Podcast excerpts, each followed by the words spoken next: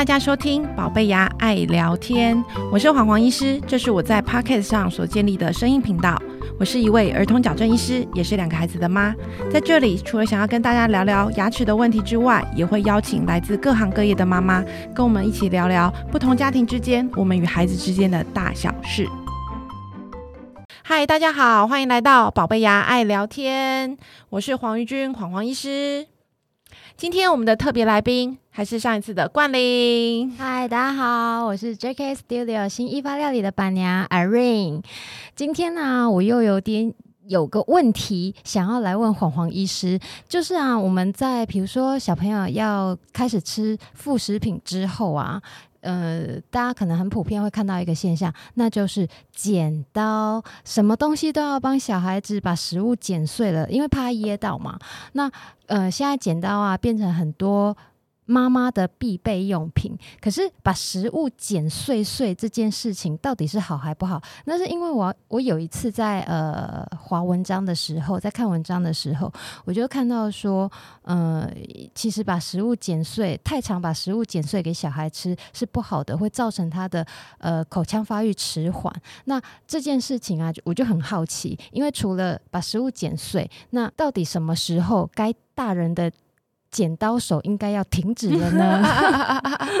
哎，我觉得冠霖真的是非常的、非常的好奇。虽然你孩子已经很大了，但是还是我相信你身边还是有很多小朋友，很多家长的小朋友都还是在年纪很小的时候。看到妈妈就看到剪刀，真的哦。对对对。然后呢，我其实是因为我专门在做牙齿矫正，然后牙齿矫正其实就是很多家长会说，哎，为什么我的小孩那个牙床长得很小，但牙齿很大颗，牙齿排不下？哦，所以家长就来问我说，哎，怎么样可以让牙床长大？我就说，哎，你常训练它就可以长大。怎么训练？就是吃东西啊！因为我我是后来才知道哈，也就是让他直接咬肉啊，比如说咬鸡腿啊，咬咬什么咬什么，直接咬就好了，是不是？不要再剪了，是不是？对啊，就是通常小朋友其实都在透过吃东西这件事情，就是在训练自己的口腔。对，所以其实哎，小朋友他们其实也需要很多探索的。可是几岁之后，呃，不要建议不要再不要再帮食他把食物剪碎。其实当然就是有呃年纪比较小的小朋友，因为他们的确咀嚼能力还没有发展好，所以很多家长当然就还是会需要去做做一个副食品。那刚刚冠霖其实就在问说，哎，那时间点到底要怎么做切分？我们先从最开始来讲好了，就是哎，其实小朋友第一个问题，其实家长常常问我第一个问题是，小朋友没有牙齿可以吃东西吗？哎，对不对？对啊，对哈，因为因为小朋友他们在。呃，开始吃副食品的时候，以现在儿儿科医学会他们建议，大概是四到六个月会开始添加副食品。是，但那时候其实大部分小朋友都还没有开始长牙齿。对对对对，所以那是才慢慢要发，才长一颗，就是下面门牙会先长。对，但这个其实通常如果是六个月长的，都已经算是早的，大部分都是九个月以后才开始长牙齿。嗯哼，对，所以其实小朋友他们在刚开始的时候是用牙床吃东西的。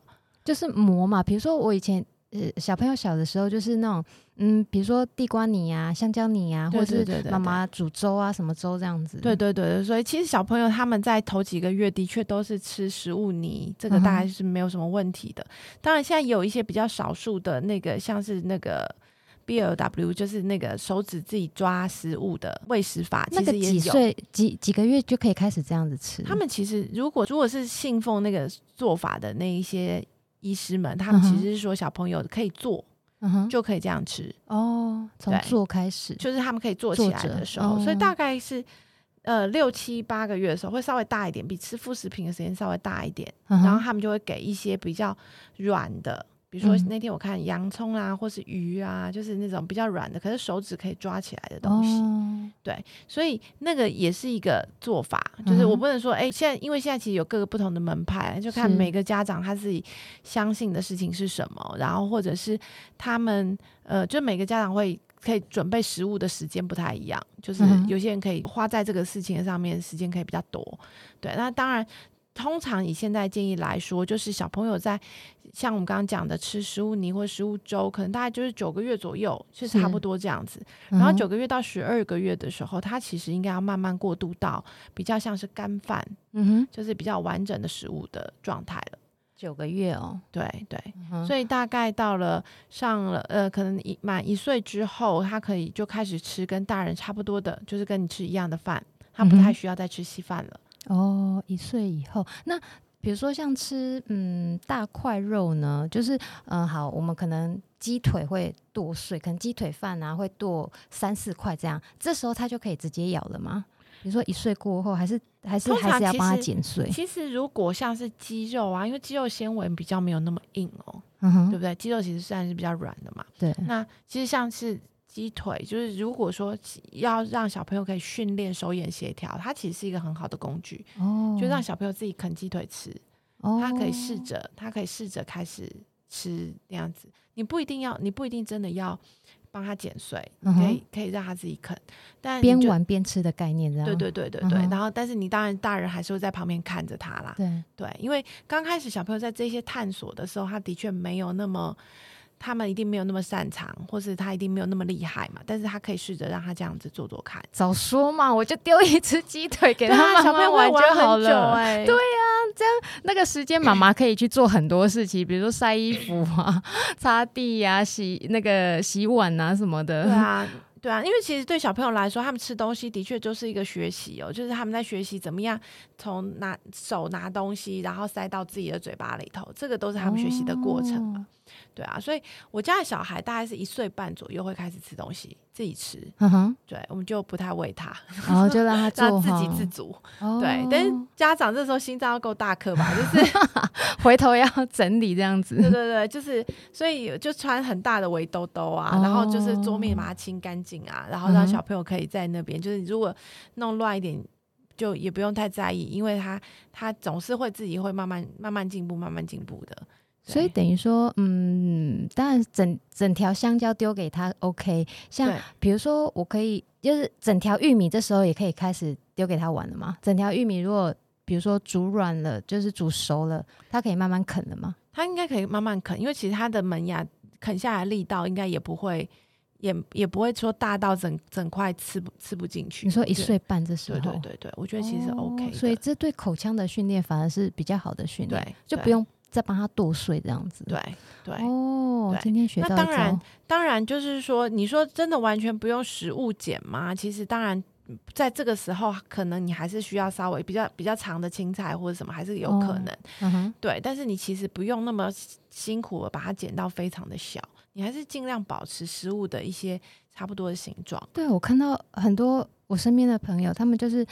小孩吃饭，剪刀先拿出来，什么都先剪了再说。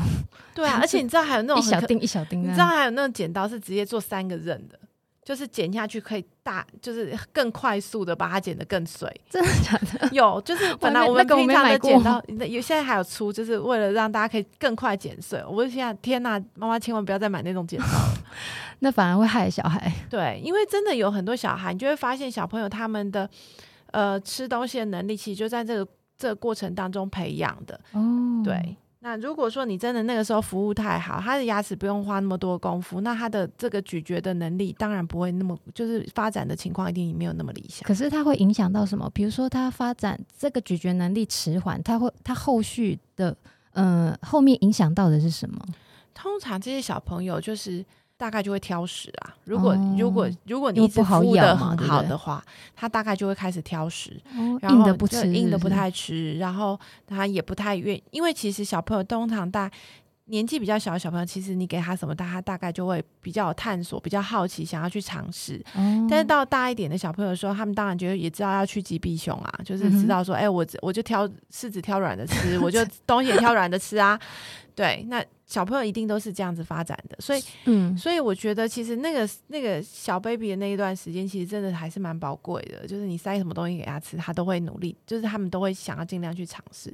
哦，对，那是一个发展的过程啊。对，哦，那可是比如说像好给阿公阿妈带好了，阿公阿妈就不用剪刀啦，就直接咬了。来，我我我先嘎几吹，然后宝宝哎，宝宝，咖喱奇啊呢？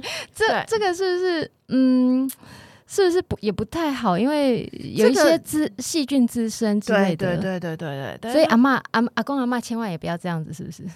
对对，就是那个现在我们知道，就是说很多小朋友口腔内细菌，尤其是蛀牙的细菌，都是哦，大人传染给他们的，都是跟这个。所以不是吃糖果，没有我的吃糖果，就是第一支菌，通常是来自于爸爸妈妈，就是那个细菌本身。啊，我我自己也有这样喂过小孩。对，所以尤其是其实对于，尤其现在我们还有 COVID nineteen 嘛，你知道，就是还有各各式各样的那个，所以其实细菌上面来说，所以通常这个部分还是，如果小朋友的抵抗力是比较不好的，真的还是要小心一点。哦，对，父母亲大概一岁半以后，剪刀就可以慢慢收起来就对了。对对。就是其实我们现在如果是以以我们现在教科书上讲的是说三岁之前，你看我们还可以让你剪一剪，但三岁之后真的就不要再剪了。他们理论上三岁之后的小孩可以跟你吃一样的食物，你可以吃牛排，他也可以吃牛排，你可以吃大块的肉，他也可以，就不用再担心说啊他噎到怎么样？不会不会，小孩应该也没那么笨吧？应该是说，如果今天你的小孩在这个情况之下会噎到，就表示他的口腔的能力，就是舌头的肌肌肉的能力是比较差的。哦，所以其实你应该给他做更多的口腔的训练，比如说吃圆形食物，呃，或者是圆肉食物，还有什么样的方法可以训练？主要就是尽量维持食物食物的原型。哦，对，那比如说吃脆脆的青菜，嗯哼。就我们刚刚讲水莲那种吗？对，就是我们刚刚讲了，我们刚刚讲的比较是肉类嘛，就是大块的肉，然后或者是我们刚刚讲的小鸡腿、鸭翅，其实我觉得都是蛮好的训练的东西。然后如果是蔬菜类的话，就是吃脆脆的，比如说芹菜，你刚刚讲水莲也可以，嗯芹菜，然后菇类，对，菇类那个都是比较有纤维的，然后它需要去咬断的，那这个这个其实都蛮好的，而且那也方便他们抓哈。对，像菇类也很好抓，所以呃，通常我们讲就是这些，就是比如小黄瓜或是红萝卜、花椰菜哦，对对对，这些都是脆脆的质地的的食物，都蛮适合小朋友。那不错，妈妈又好料理。对啊，其实是 有时候就是洗洗干净了，然后一起穿烫一下，加点酱就好了。对对对，加点盐巴，然后就让小朋友在那边。当当零嘴，对啊，就是不错。呃，其实像像比如说像澳洲，他们是比较有健康意识的国家，他们其实真的就是用这些东西当小朋友的零食哦。所以刚刚我们呃上一集我们有提到，就是小朋友要不要吃糖，要不要吃零食，你要给他什么样的零食，其实这个就是一个好方法。可是我可以插插个话，问个东西嘛？那像固齿器，它真的有让小朋友训练那个口腔健康这件事吗？固齿器，它只是让他咬一下而已。磨个牙，基本上你对于小朋友来说，他吃固齿器的时候比较没有正向回馈啦，所以他其实很难说他自己会想要咬很久，所以跟吃食物的感觉是概念是不太一样，对。对，像我，比如说，因为我现在小孩大了嘛，可是小时候我就一直搞不清楚，那固齿器到底是要要来给小朋友做什么？是牙齿痒磨牙吗？是？因为主要是我觉得，呃，我觉得应该是有一些小朋友的确就会想要咬东西，就是他会在长牙的时候，他想要咬东西。嗯哼，对。然后你说他是不是真的让牙齿坚固？我想应该不会。哦，对。然后。呃，所以此故非彼故，对对对。那那我我觉得，如果以站在吃奶嘴的，相较于吃奶嘴的话，因为有些小朋友也把奶嘴当固齿器在咬啊。啊，对。那我其实比较不喜欢小朋友一直吃奶嘴。他是会让那个嗯嘴巴嘟嘟吗？还是会会让那个脸型跑掉？因为以前我我们国小的时候，然后看到人家嘴巴嘟嘟的，然后人家都会说啊，那个是奶嘴吃太多，这是谣言吗？还是是真的？吃奶嘴会有特别的嘴型啊。这是真的，对，所以我们其实也会希望小朋友在两岁之前要把奶嘴戒掉。哦，对，所以这个其实是已经有一些研究出来说，哎，确定这些牙齿的排列是跟这些习惯是有关系的。哦，对，所以最好不要吃奶嘴这样子。应该是说，我通常。会，我们还可以再做一集这个，再聊奶嘴的事情。对，就是我觉得奶嘴要要选择，不是所有奶嘴都是好的，然后也不是让小朋友一一天到晚整天都叼着像叼奶嘴像叼根烟一样，那样一定会对牙齿的排列或者对嘴巴的的发展是有影响的。哦，对。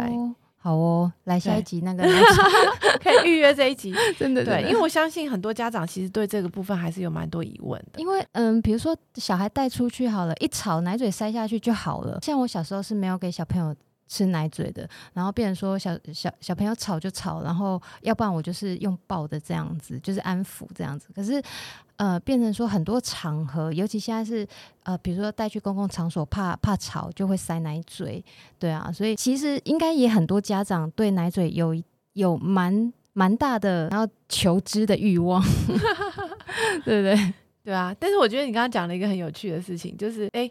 小朋友塞奶嘴的时候，他真的就不吵吗？大部分是哎，我看到的哎，大部分，然后再塞个奶嘴，再大打哎就好了。哦，那表示他想睡觉了，哦、对不对？所以其实他是他其实就是有一个固定的睡前的的状态嘛，就是或者是真的让他得到多一点点安全感。哦，对。但是我觉得另外一个可能更常遇到状况就是，他其实如果家长是觉得说，哎，他很吵，我就把奶嘴塞进去。嗯哼，那。那他就一定会没事。可是其实很多小，如果小朋友那个时候并不是想睡觉，你塞奶嘴给他的还是一样嘛，还是一样的结果。哦，对，所以我觉得只是对于家长来说，你好像塞奶嘴有一个武器的感觉。但是我觉得我还是想要让家长多留意一下孩子的状况。哦，多观察一下他到底要什么。对，也许你可以给他，他可能也许这这这时候真的需要你抱起来，或者是真的需要你。做就是，比如说他有一些什么特别的需求需要被满足，嗯，尿不湿了之类之类的，对啊，所以，我我们不觉得小孩不能吃奶嘴，可是我们也不希望小朋友一直吃着奶嘴，哦，对，而且奶嘴是不是很容易造成蛀牙？目前听起来奶嘴没有奶嘴不太会引起蛀牙，哦，对。对，这中间比较没有什么关联性，但是因为小朋友的蛀牙一定都还是跟吃东西有关。哦，对，那我们刚刚回到刚刚那个题目，就是如果说，哎，我们刚刚讲的，为什么要强调小朋友吃圆形食物的这件事情？是圆形食物也比较不容易蛀牙哦。对，因为其实如果吃比较有纤维的食物的时候，嗯也常常可以帮助牙齿表面做清洁。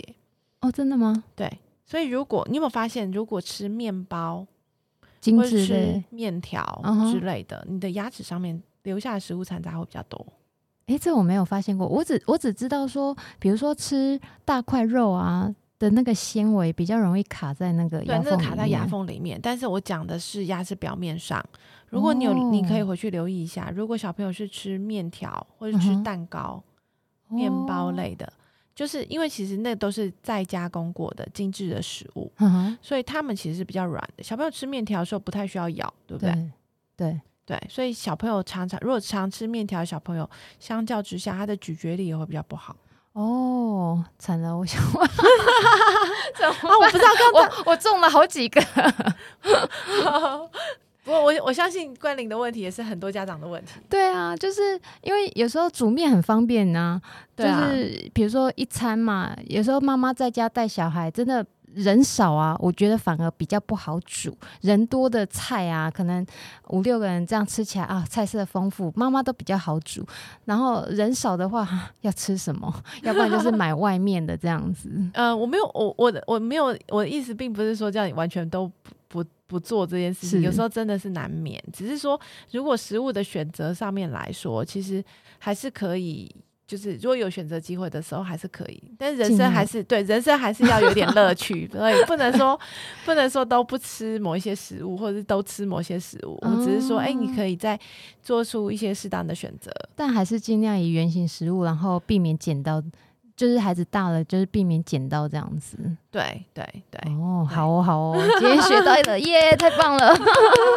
好，今天非常谢谢冠霖来到我们的节目当中，希望今天讨论的议题对大家有帮助，也谢谢大家今天的收听。